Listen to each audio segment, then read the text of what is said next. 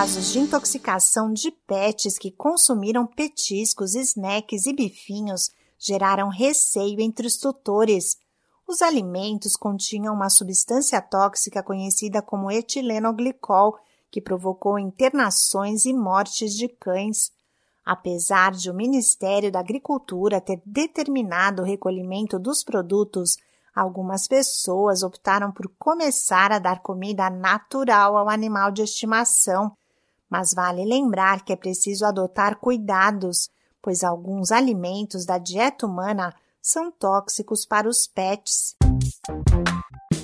Olá, eu sou a Sig Aikmaier e no Saúde e Bem-Estar de hoje converso com a veterinária Karen Aikmaier Gonçalves, especializada em clínica médica de pequenos animais. A médica alerta para os cuidados que devem ser tomados ao oferecer comida caseira aos pets. Temos que ter atenção aos alimentos que serão ofertados para os nossos animais, pois muito deles tem potencial de intoxicação alimentar, podendo levar a uma crise de vômito, diarreia, pancreatite, doenças hormonais, convulsão e até mesmo a óbito. Alguns alimentos tóxicos são o chocolate, a cebola, o alho, uva, abacate, entre outros.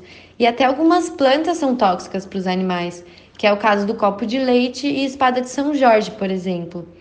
Caso o tutor queira introduzir uma alimentação natural para o seu animal, o ideal seria ele procurar um nutrólogo para uma prescrição de uma dieta caseira específica para aquele animal. Outro risco é medicar o animal de estimação sem a orientação de um veterinário. Medicações utilizadas por humanos podem sim apresentar riscos para os animais.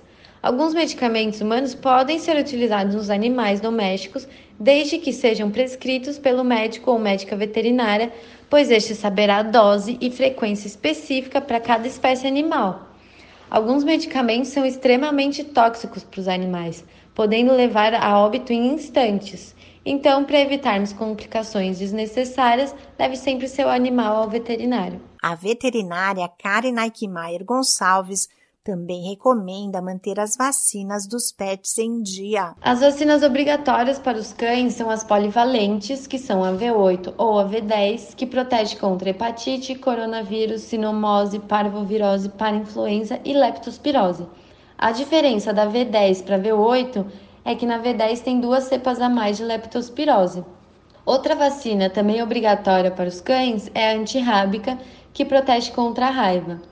As demais vacinas são opcionais, sendo o caso da giardia e da gripe. No caso dos gatos, as vacinas obrigatórias são a quádrupla, que protege contra panleucopenia, calicivírus, rinotraqueite e clamídia, e a quíntupla, que abrange as mesmas doenças e também protege contra leucemia felina.